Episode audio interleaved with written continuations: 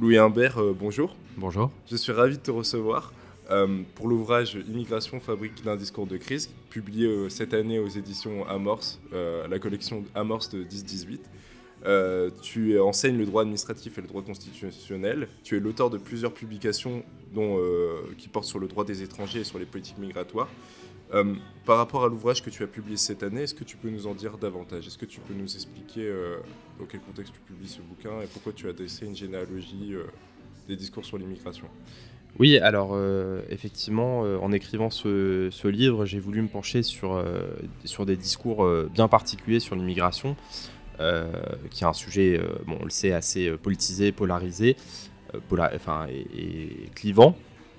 Et j'ai voulu plus particulièrement m'intéresser au discours, on va dire, hostile et, xénophobe, et à un type de discours en particulier, qui est le discours qui, tend à faire de l'étranger un envahisseur, en disant qu'au fond, il y a trop d'étrangers qui arrivent sur notre territoire et que ça mettra en péril euh, à plusieurs égards euh, le, pays.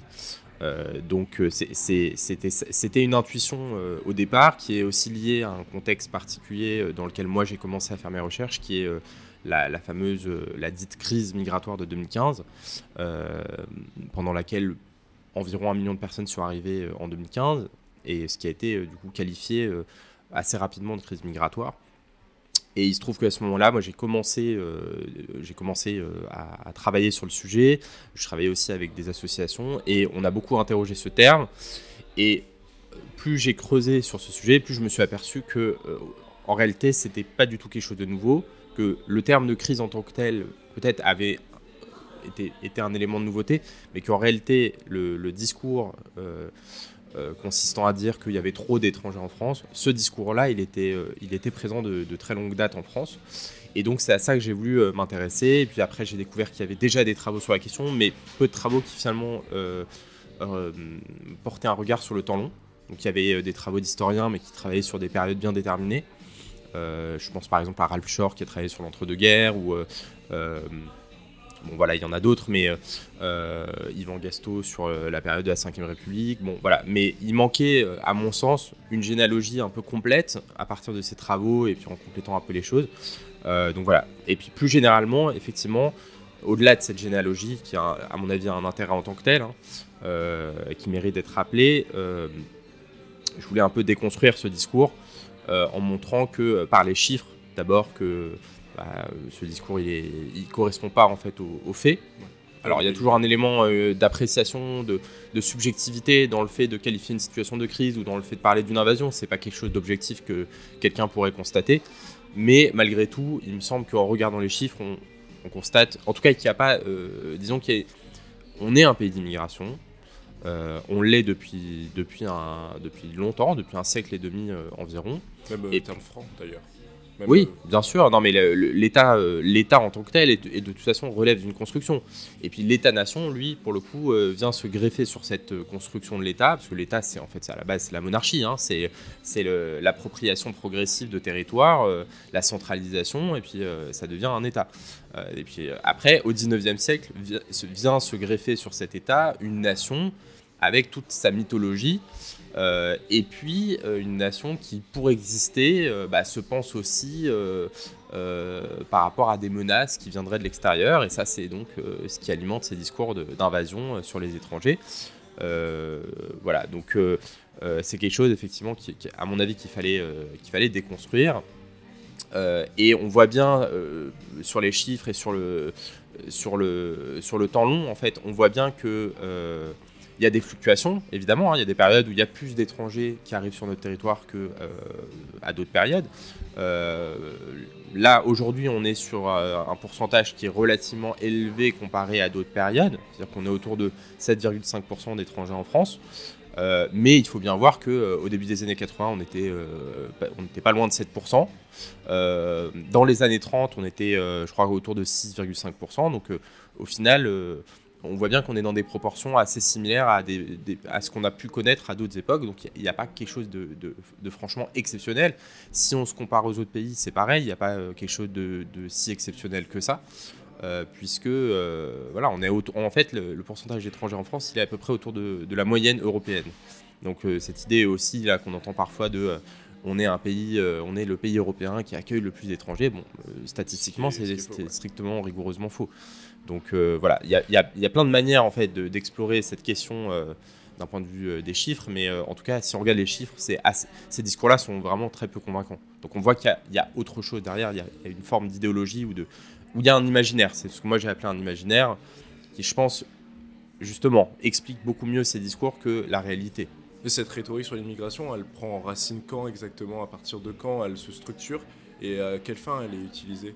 Puisque tu parles justement d'imaginaire, et puis tout au long de l'ouvrage, tu abordes aussi cette question. Oui, alors euh, c'est évidemment euh, très difficile de dater euh, précisément l'apparition de ce type de, discours, mais en tout cas, les travaux historiques sur lesquels je, me suis penché et à partir desquels j'ai travaillé semblent indiquer que ces discours apparaissent dans les années 1880. à un moment assez crucial justement de la construction de l'État-nation, donc c'est un peu lié à ce que je disais à l'instant, puisque en fait donc les années 1880, on a un moment euh, un peu charnière. Euh, la Troisième République s'enracine, donc le parlementarisme se développe. donc le droit de vote est étendu à tous les Français. Donc c'est aussi à ce moment-là que se cristallise un peu la distinction entre Français et étrangers. La presse, il y a l'essor de la presse qui va jouer un rôle aussi, qui va faire une chambre d'écho par rapport à tous ces discours. Il y a la statistique, l'essor de la statistique, donc avec l'apparition de, la démographie avec des recensements euh, qui vont être utilisés pour dire qu'il y a beaucoup d'étrangers. Bon, c'est assez risible parce que finalement, euh, on va nous dire, il y a des démographes, enfin des, je sais pas si on les appelle des démographes à l'époque, mais en tout cas des, euh, des intellectuels qui vont dire qu'il y a un envahissement progressif de la France et en même temps les chiffres que eux-mêmes utilisent sont assez dérisoires. C'est-à-dire que voilà, ils parlent de 3% d'étrangers en France et puis ensuite ils utilisent tout un vocabulaire de l'invasion, euh, donc là, c'est assez, euh, assez euh, étonnant. C'était purement idéologique, c'était vraiment. Bah, il semble effectivement qu'il y ait une dimension idéologique. Et puis, encore une fois, je pense vraiment que le, la question nationaliste, elle est, elle est importante. Et donc, effectivement, il y, a, vraiment une dimension idéologique parce qu'il il y a la nécessité, dans, dans le cadre de, du développement du nationalisme, de se penser comme un groupe homogène. Et pour se penser comme un groupe homogène, bah, il faut aussi penser ce qui est en dehors de ce groupe euh, euh, et, l'étranger va jouer en, partie ce rôle euh, fédérateur d'une certaine manière, comme élément extérieur du groupe qui pourrait le mettre en, péril. Donc il y, a un peu tous ces éléments-là, puis il va y avoir des idéologies racialistes qui, qui, se développent aussi hein, à ce moment-là, donc ça c'est pas négligeable. Des parlementaires qui vont faire toutes sortes de propositions pour taxer le séjour des étrangers, euh, Maurice Barrès hein, qui développe toutes les idées nationalistes. Euh, voilà, c'est un peu une conjonction de tous ces éléments-là. Et puis après, euh, c'est quelque chose qui va rester. C'est-à-dire qu'une fois que ces éléments ont été posés, une fois que les, principaux ingrédients de l'imaginaire sont en place, ça revient périodiquement. Donc il y a des périodes un peu plus, un peu plus calmes, il y a des périodes vraiment à nouveau de poussée xénophobe. Hein. Les années 30, c'est évidemment une, période de poussée xénophobe. Donc là, c'est des idées qui reviennent en force. Mais il n'y a pas quelque chose de franchement nouveau à chaque fois. C'est pareil, à nouveau, ça revient dans les années 70-80. Bon, est-ce que ça nous a vraiment, est-ce que tout ça a vraiment cessé depuis les années 70-80 C'est pas, pas tout à fait certain. Mais en tout cas, euh, ce qui est très frappant, c'est de voir que quand on lit des écrits des années 1880-1890, à peu près tous les éléments sont en place. Alors, il y a des choses qui ont, qui ont évolué, notamment la cible de ces discours. C'est très frappant de voir, par exemple, que dans les années 1930, euh, les Polonais sont, sont euh, une cible euh, très importante de ces discours. ils sont considérés comme inassimilables. En fait, ce qui est très frappant, c'est qu'on on, voit à cette époque-là des discours qui ressemblent beaucoup à ce qu'on dit aujourd'hui sur les musulmans, sur les personnes qui arrivent du Maghreb. On juste de cible en fait. On a changé de cible, mais ce qui est aussi très frappant, c'est la réécriture de cette histoire euh, je pense par exemple à Didier Leski, qui est, euh, qui est directeur de, de l'Office français de l'immigration et de l'intégration, qui a écrit un, qui a écrit un, petit, un, petit essai dans lequel euh, il fait des Polonais des sortes d'immigrés modèles, en ignorant justement que dans les années 30, le discours que lui porte sur par exemple le tchétchène musulman, parce qu'il y a une phrase hein, dans, son, dans son petit livre où il dit, voilà, c'est plus facile de s'intégrer pour, un, pour un, catholique polonais que pour un tchétchène musulman. Et en fait, ce qui est très frappant, c'est que d'un point de vue historique, c'est euh, absolument faux, puisque précisément, ce type de discours était utilisé à l'encontre des catholiques polonais, qui étaient accusés de rester entre eux, ce qu'on appellerait aujourd'hui le communautarisme. Qui Donc, sont des indésirables en fait. Exactement. Donc c'est voilà, cette figure de l'indésirable, elle est, elle est constante. Simplement, la, cible change. Les Italiens aussi ont été très ciblés au début du XXe siècle par les discours. Hein. en Provence, à Marseille, on, on se considérait envahi véritablement envahi par les Italiens, avec euh, toutes sortes de théories complotistes sur euh, la monarchie italienne qui prétendument essayerait de euh, coloniser ou de conquérir la Provence en envoyant ses ressortissants de l'autre côté des Alpes. Donc voilà, ce qui est, mais ce qui est frappant finalement, c'est quand même la constance au fil du temps de ces discours, finalement, quelle que soit la cible. Mais comment ça se fait que justement, alors qu'il y a une remise en cause après la Seconde Guerre mondiale de la pensée racialiste, qui s'était structurée euh, le siècle précédent, et puis la, pensée antisémite, et, et, si on peut appeler ça une pensée, hmm. et, euh, comment ça se fait qu'il y a cette remise en cause, et pourtant, depuis les années 80 et les années 70, dont tu parles même dans l'ouvrage, hmm. il y a une amplification avec des thèses comme celle de Renaud Camus, euh, du grand remplacement, et comment ça se fait qu'il y a autant aujourd'hui de il y a une sorte d'amplification alors que pourtant on sait toutes les conséquences que ça pouvait avoir? Oui, alors c'est vrai que la, Seconde Guerre mondiale, bon, euh, avec ses horreurs, elle, marque, euh, évidemment, elle va marquer les esprits. Euh, pour autant, il n'y a pas une. faudrait pas, faudrait pas projeter sur, sur la période d'après-guerre une espèce de purge. de toute pensée racialiste, voilà.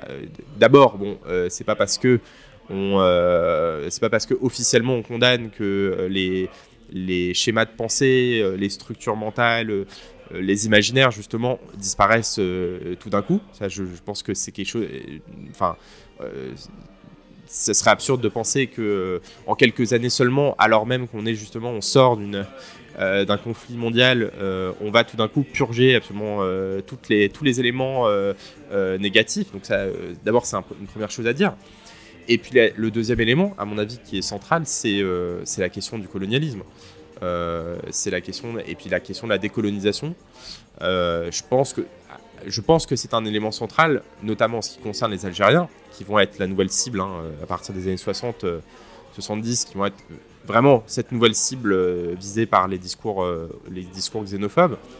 Et c'est par hasard, c'est-à-dire que on recycle finalement des mentalités coloniales euh, qui vont, euh, bah, qui vont euh, finalement se déplacer du sujet hein, de, l'indigène vers l'immigré algérien. Et donc finalement toute tout le tout ce qu'on associe avec, avec l'indigène va, va en, quelque sorte aussi se, se, se, transposer.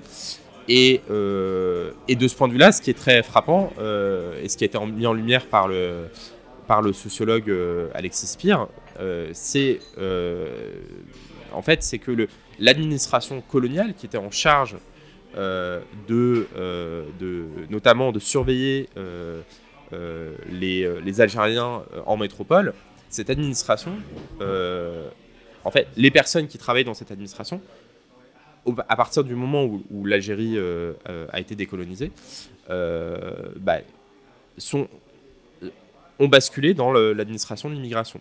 Et c'est les mêmes individus qui qui surveillaient les Algériens sur le, sur le territoire euh, de la métropole, qui ensuite sont allés travailler dans euh, l'administration de l'immigration. Donc forcément, il y a des schémas euh, de pensée qui ont persisté, c'est évident.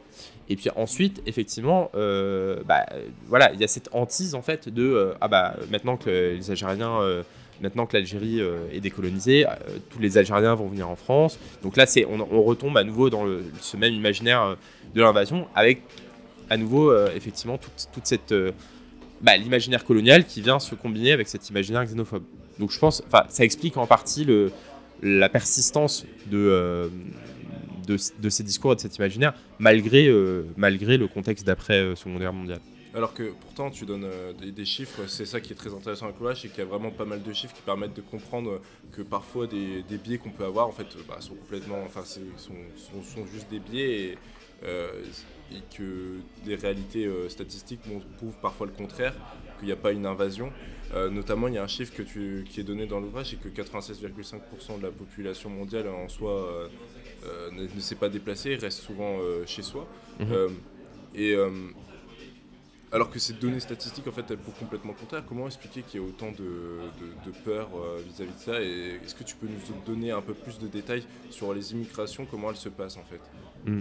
Alors effectivement, donc euh, à l'heure actuelle, il y a donc enfin souvent le chiffre qui est donné, c'est le chiffre euh, c'est le, nombre de migrants internationaux dans le monde. Alors pour être un migrant international, il, faut se déplacer euh, dans un pays autre que le sien et il faut y rester au moins un an. Donc c'est, on parle de déplacement durable, on ne parle pas de, euh, du tourisme de masse, on ne parle pas de, déplacement de, court terme. On parle vraiment de déplacement de personnes qui vont s'installer dans un autre pays. Donc voilà, donc souvent on, dit, on, parle de ce chiffre de 3,5% de migrants internationaux, et effectivement, ce, que, ce, qui moi me semble frappant, ce en fait, ce qu'on peut faire avec les chiffres, c'est euh, ce qui permet un renversement de perspective, c'est de dire, bah, effectivement, 96,5% de la population vit dans son propre pays. Donc en fait, alors évidemment, euh, tout ça, on pourrait le nuancer, c'est-à-dire que euh, y a une forme, quand on dit ça, alors évidemment, il faudrait aller plus loin. Il y a une forme de nationalisme méthodologique dans le fait de se contenter euh, de, des migrations entre pays. Parce que par exemple, si on regarde le cas de la Chine, en fait, il y a plus de migrants euh, à l'intérieur de la Chine qu'à l'échelle du monde. Mmh. Ce qui d'ailleurs euh, vient aussi nuancer les migrations internationales. Donc voilà, ça c'est quelque chose qu'on pourrait éventuellement nuancer. Mais pour le reste, effectivement, bon, par rapport à ces discours d'invasion, on peut se dire bah, finalement 3,5%, c'est pas beaucoup. alors sur les types de migration, alors bah, en réalité, euh, dans, ces, migrations, dans la manière dont, elles sont structurées, déjà, c'est intéressant aussi. Euh, il y a en réalité autant, euh, autant à peu près autant de migrations entre pays du Sud que vers le Nord. Donc, à nouveau, cette idée qu'il y aurait un mouvement massif uniquement du Sud vers le Nord, ça, c'est quelque chose qui nécessite d'être déconstruit. Euh, sur, euh, sur, les, euh, sur les, les réfugiés, sur, sur l'accueil des réfugiés, là aussi, il n'y a pas du tout un accueil massif dans les pays du Nord, puisque l'extrême majorité des réfugiés sont en réalité accueillis dans des pays du Sud. Donc là aussi, c'est quelque chose qui a besoin, qui a besoin d'être nuancé.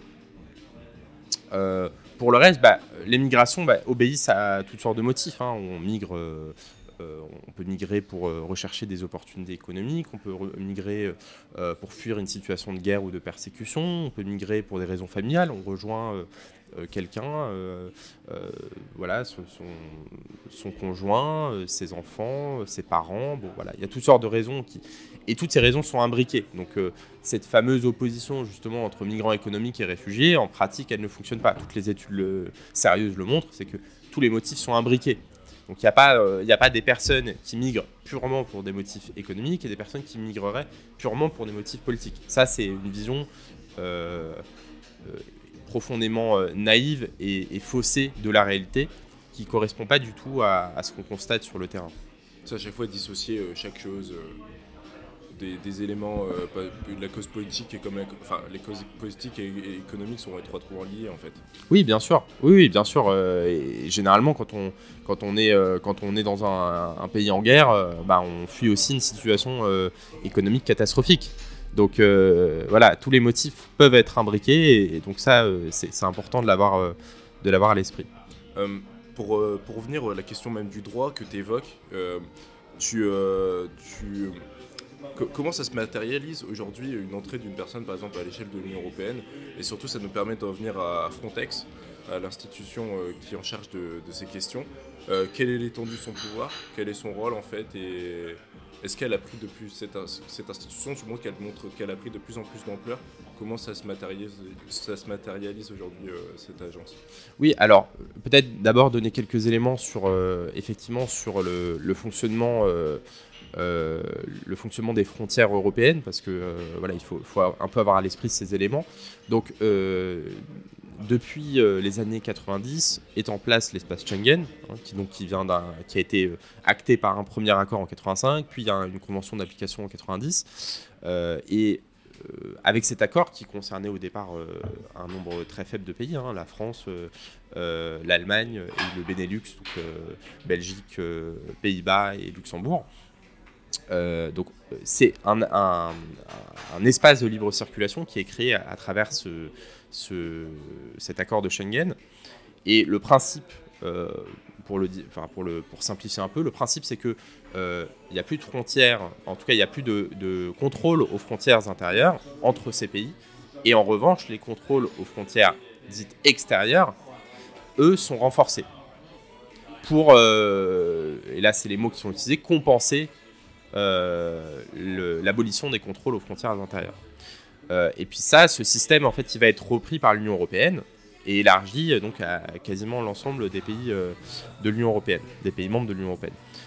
dans ce contexte, au début des années 2000, dans l'idée justement, dans l'optique de renforcer les contrôles aux frontières extérieures, va être créée l'agence Frontex, qui donc au départ a des moyens assez limités, et qui a pour rôle de coordonner euh, les, euh, les, opérations, enfin, qui a pour rôle de coordonner euh, la surveillance des frontières, pour le dire simplement, et donc qui, au départ en tout cas, n'agit pas elle-même. Elle, va coordonner l'action des États membres, qui sont les, les seuls compétents en la matière pour agir sur le terrain, pour contrôler les frontières extérieures. et donc cette agence, elle est créée en 2004 avec un budget euh, très très faible. Hein. Au départ, c'est 6 millions d'euros. Donc c'est, pour une agence euh, de, ce type, c'est très peu finalement. Euh, mais en fait, progressivement, elle va acquérir de plus en plus de, compétences, de, moyens financiers, matériels.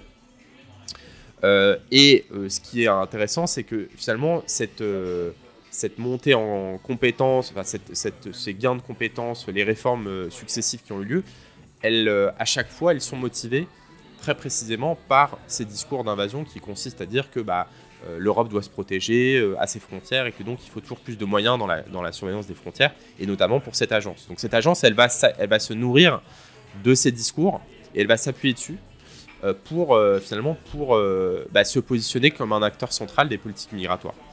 alors pour, ce que, pour son rôle en tant que tel, donc effectivement l'agence, elle elle coordonne des opérations.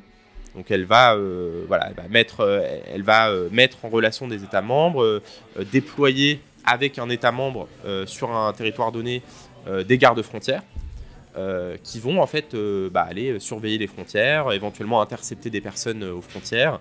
voilà, ce qui est en fait un rôle qui n'est pas du tout anodin, puisque dans le cadre de ce type d'opération, il y a évidemment des risques majeurs de violation euh, des droits fondamentaux, hein, euh, à commencer par le, principe essentiel euh, en droit international de non-refoulement, qui est un principe établi par la Convention de Genève de 1951 sur le statut de réfugié.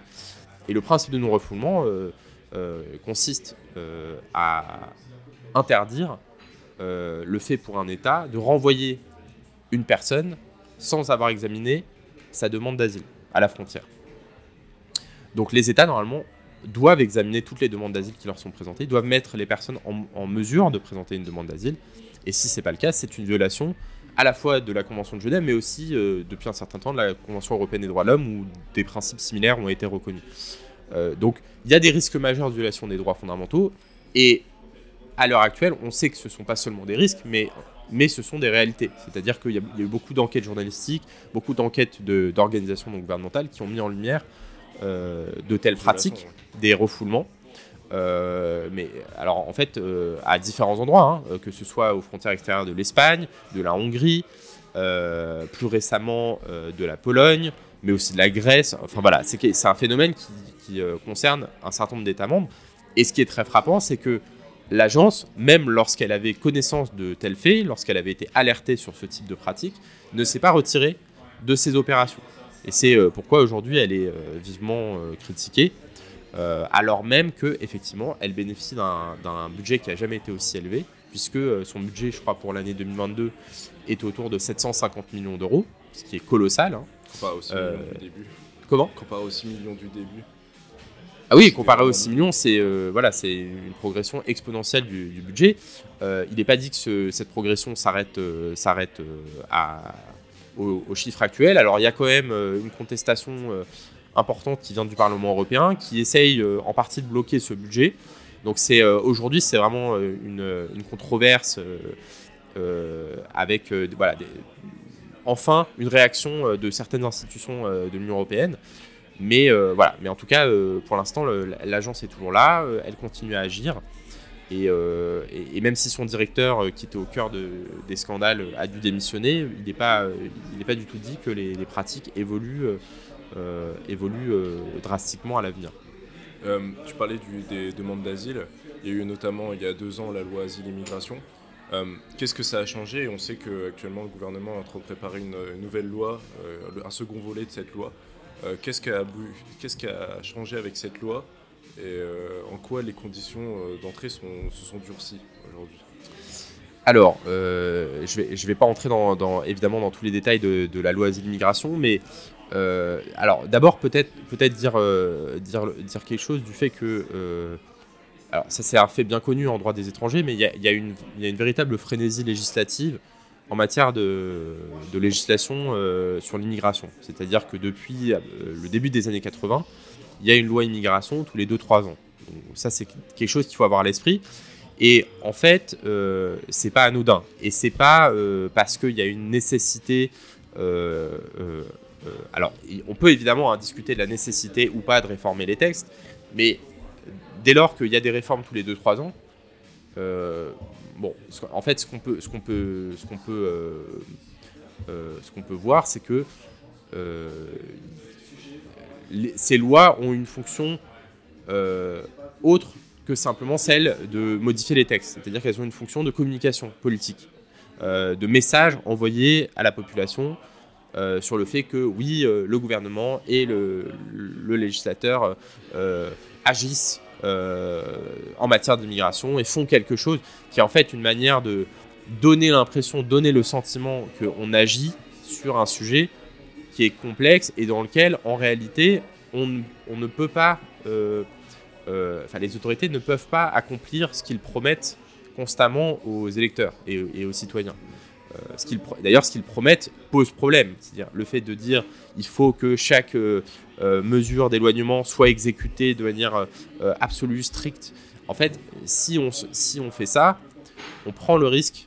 Enfin, on prend le risque. Moi, je pense que si on fait ça, il y aura forcément des, des violations des droits fondamentaux des personnes en question. Parce que on va omettre des éléments, on va éloigner des personnes qui auraient le droit à une protection, on va éloigner des personnes qui sont en fait qui vivent en France depuis longtemps, qui ont euh, qui, sont, euh, euh, qui ont des liens familiaux en France. Donc il va y avoir. Et puis, c'est une machine, c'est un appareil.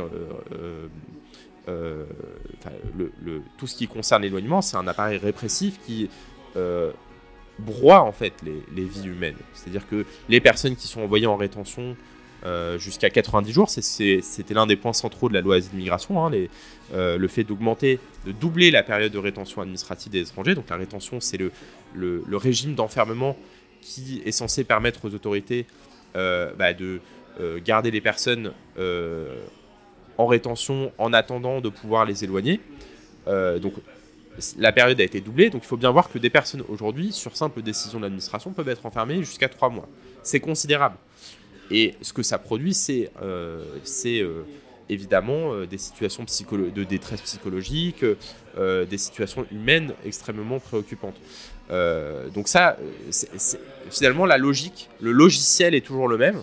Donc même sans entrer dans les détails de la loi asile immigration, c'est le logiciel est toujours le même. C'est en gros, il y a les bons réfugiés et puis euh, les, mauvais migrants économiques. Je schématise hein, évidemment, mais c'est juste pour bien comprendre euh, ce qui est à l'œuvre. On l'a encore vu même avec la crise même ukrainienne. Oui, alors la particularité, c'est oui, bien sûr, même si on pourrait dire finalement, on pourrait dire que par rapport à d'autres réfugiés, il y a encore plus un, traitement qui semble privilégié.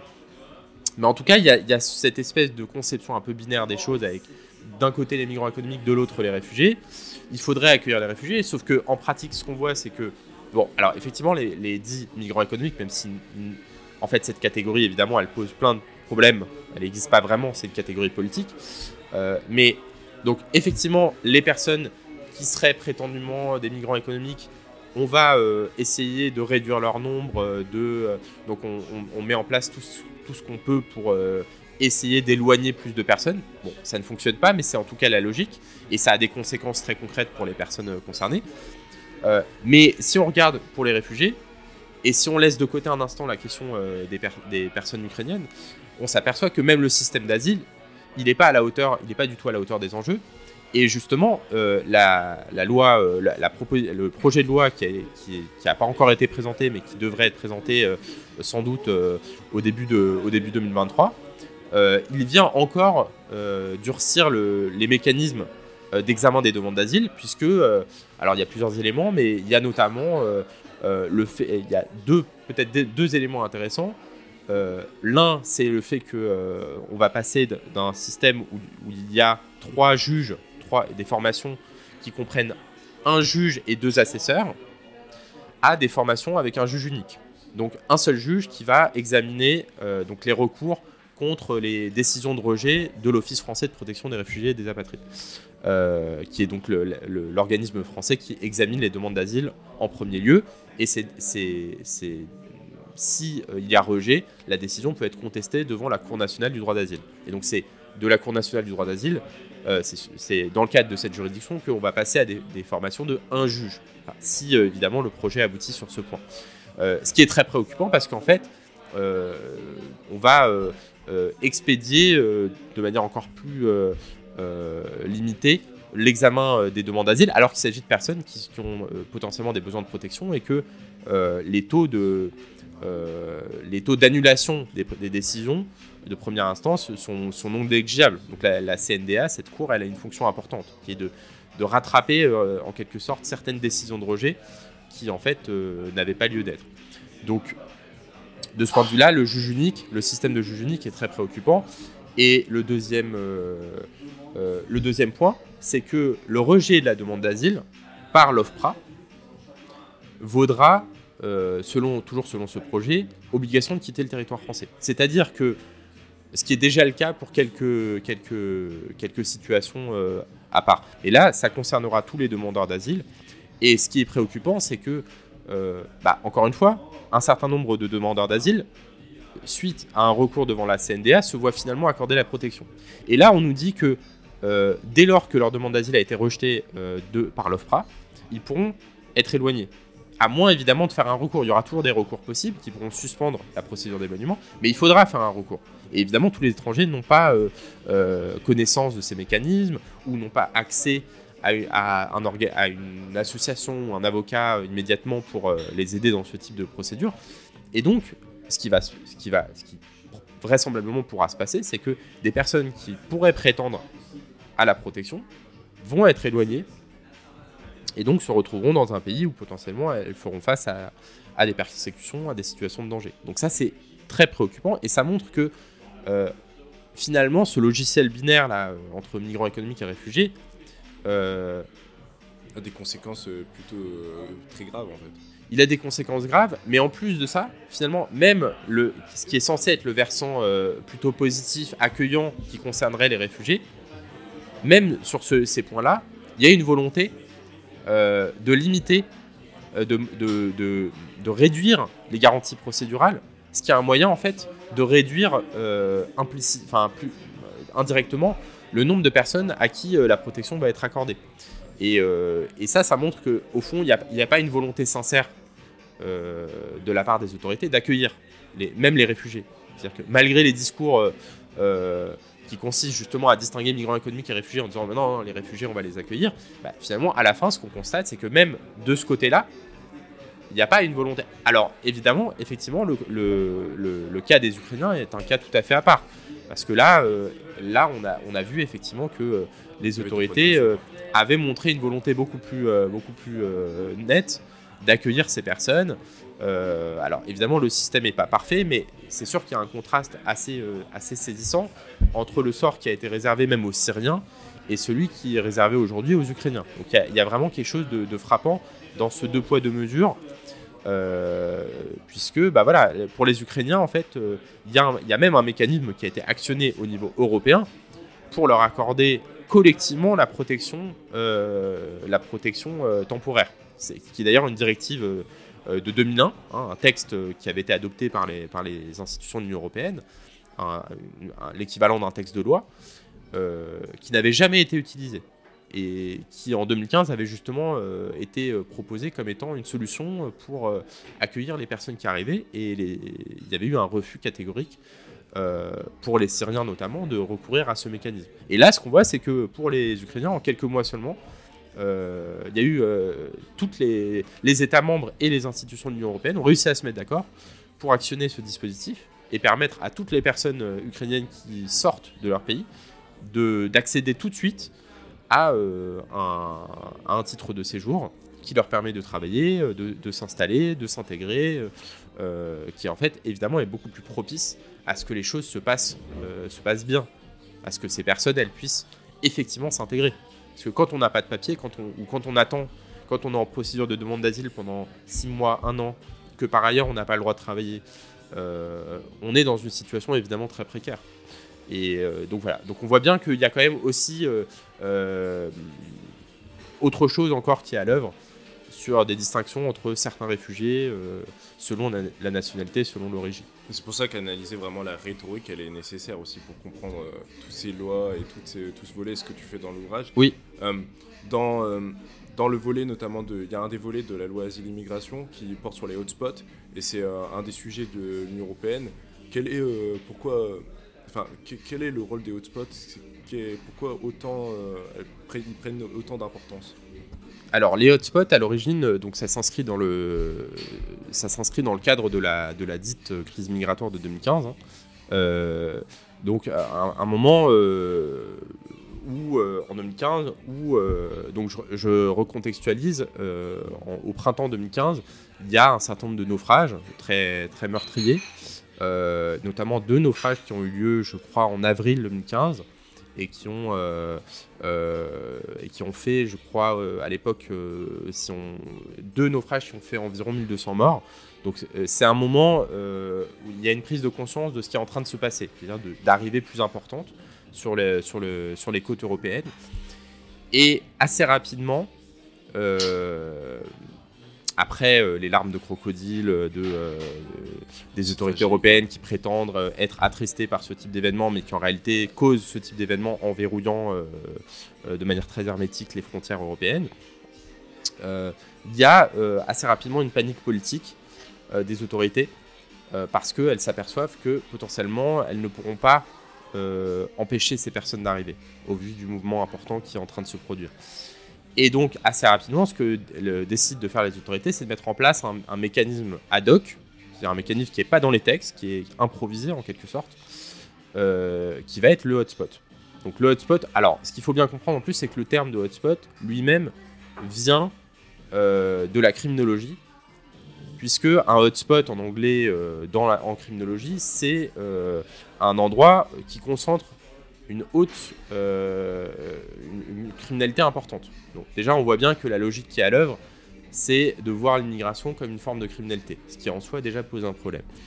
Mais alors ensuite, pour ce qui est de comment, de en quoi consiste ce mécanisme, en gros, l'idée, c'est de mettre en place en Italie et en Grèce des lieux des lieux où on réceptionne les, arrivées euh, et où immédiatement les personnes sont euh, enregistrées. Euh, notamment, on prend leurs empreintes pour être sûr de garder leurs traces et que si elles vont ailleurs, on, saura d'où elles viennent. Et tout de suite, l'idée c'est de trier, c'est-à-dire de séparer et donc là, je reviens à, mon, à, notre fameux logiciel binaire entre migrants économiques qui n'ont pas le droit de rester et réfugiés qui seraient les bons immigrés qui, eux, peuvent prétendre à, rester. c'est vraiment ce qui est un peu à l'œuvre dans ce mécanisme, c'est-à-dire de dire, bah, dans ces lieux, on va, les, on va trier entre les personnes qui n'ont aucun droit au séjour, et donc elles, elles ont vocation à être directement expulsées, éloignées, et puis il y a les personnes qui pourraient prétendre à la protection internationale, c'est-à-dire à l'asile, et donc elles, euh, on va leur permettre éventuellement d'être relocalisés vers un autre pays européen. L'idée étant de répartir euh, sur l'ensemble du territoire de l'Europe euh, les, les, personnes qui pourraient accéder à l'asile. Donc ça, c'est la théorie. ce qui se passe en pratique, c'est que le volet éloignement, qui est le volet, on va dire, le plus répressif, lui, va plutôt fonctionner en tout cas, oui, il va en partie fonctionner. En tout cas, l'idée de fermer ces routes va plutôt fonctionner. Et en revanche, le volet accueil, qui était censé être une, sorte de compensation et d'équilibrage des choses, bah, ce volet ne va pas fonctionner parce que les États membres vont pas jouer le jeu et vont pas vouloir recevoir. Euh, Comment? Ça fait penser un peu à tout le volet économique même qui est sur la flexi-sécurité. Il y a le volet flexi mais pas le volet sécurité. Oui, donc euh, voilà, il y a une rhétorique et puis après il y a les choses telles qu'elles se passent véritablement et, euh, et là effectivement ce qu'on constate c'est que seul le volet répressif a, a, vraiment fonctionné. Et en fait, ce sont d'abord des lieux d'accueil où, on, où on va enregistrer les personnes, mais assez rapidement euh, les lieux en question, comme à Lesbos par exemple, ou à Chios, sur les îles grecques, euh, ces lieux-là vont se transformer en des lieux d'enfermement. Des lieux d'enfermement où les personnes vont rester bloquées pendant euh, très longtemps, certaines pendant des années. Et c'est par cette dissuasion, c'est la dissuasion par le, finalement par, le, par la brutalité. Hein. Je veux dire, on enferme des gens, on leur, on leur, on leur, on leur inflige des conditions d'accueil effroyables. Et en faisant ça, on espère que euh, le mot va se passer et que les personnes arrêteront de venir. Ce qui évidemment est une vision euh, euh, en plus très éloignée de, la réalité, puisqu'on migre pas en se disant qu'on va être bien accueilli à l'arrivée, on migre parce qu'on fuit une situation. Parce qu'on n'a pas le choix. Et parce qu'on est bien souvent contraint, ou en tout cas on a des, on a des projets de vie et on, prend beaucoup plus d'éléments en considération. Donc c'est ça le, c'est comme ça que fonctionne, euh, c'est ça l'idée derrière les hotspots. Euh, cette fameuse, ce fameux tri et, puis l'enregistrement forcé des personnes. Et puis en fait, d'un mécanisme ad hoc, ça va devenir progressivement un mécanisme euh, permanent. C'est-à-dire que, comme je le disais tout à l'heure, ça n'existait pas dans les textes. Et puis en fait, assez rapidement, les autorités vont vouloir l'inscrire dans les textes pour pouvoir s'en servir à nouveau à d'autres moments. Et donc, euh, par exemple, l'agence Frontex a fait l'objet d'un nouveau règlement. Euh, donc, un règlement, c'est une sorte de loi européenne. Euh, l'agence Frontex a fait l'objet d'un nouveau règlement en 2018. Et dans ce règlement, désormais, apparaît noir sur blanc le fait que l'agence peut être déployée en cas d'urgence migratoire. Alors, j'ai plus les termes exacts en tête, mais, mais c'est vraiment ce mécanisme de hotspot qui apparaît dans le règlement euh, Frontex, dans le nouveau règlement Frontex, et euh, qui devrait apparaître dans toute une série d'autres textes euh, avec vraiment la volonté d'institutionnaliser et de pérenniser ces mécanismes. et donc là, on voit que finalement, ce qui au départ est un discours d'invasion, de crise, devient vraiment un, mode de gouvernance qui consiste à euh, actionner des mécanismes d'urgence dès lors qu'il euh, y a un surplus quelque part d'étrangers. Et d'ailleurs, le fonctionnement de Frontex euh, de longue date s'articule un peu autour de cette idée aussi, parce que l'une des missions de l'agence Frontex, c'est l'analyse de risque. Et l'analyse de risque, c'est regarder ce qui se passe aux frontières, avec notamment euh, des technologies euh, très coûteuses. Hein. donc il y a des drones, euh, des, caméras infrarouges, des avions, du matériel militaire. Hein. voilà, c'est ça qui se passe aux frontières de l'Europe. Et, on va surveiller. Et puis dès qu'on considère qu'il y a une arrivée importante, là on, envoie tout de suite, on, met en place une opération. Opération, là aussi c'est du jargon militaire. Hein. Tout ça c'est, on parle de pays en première ligne. en fait, on est vraiment dans une logique belliqueuse euh, qui se traduit juridiquement et très concrètement sur le terrain. Donc, euh, euh, c'est, pour moi, c'est ça qui, est, qui, qui, qui, était aussi que j'avais envie de, de, mettre en avant dans le, dans le livre, c'est que c'est pas seulement des discours, c'est pas juste des, discours qu'on entend, c'est pas juste des, c'est pas juste des choses qu'on lit quelque part, c'est des logiques qui s'intègrent progressivement dans le droit commun, qui se banalisent. Et là, il y a euh, à mon avis, il y a un parallèle intéressant qui, euh, doit sans doute être fait avec l'état d'urgence.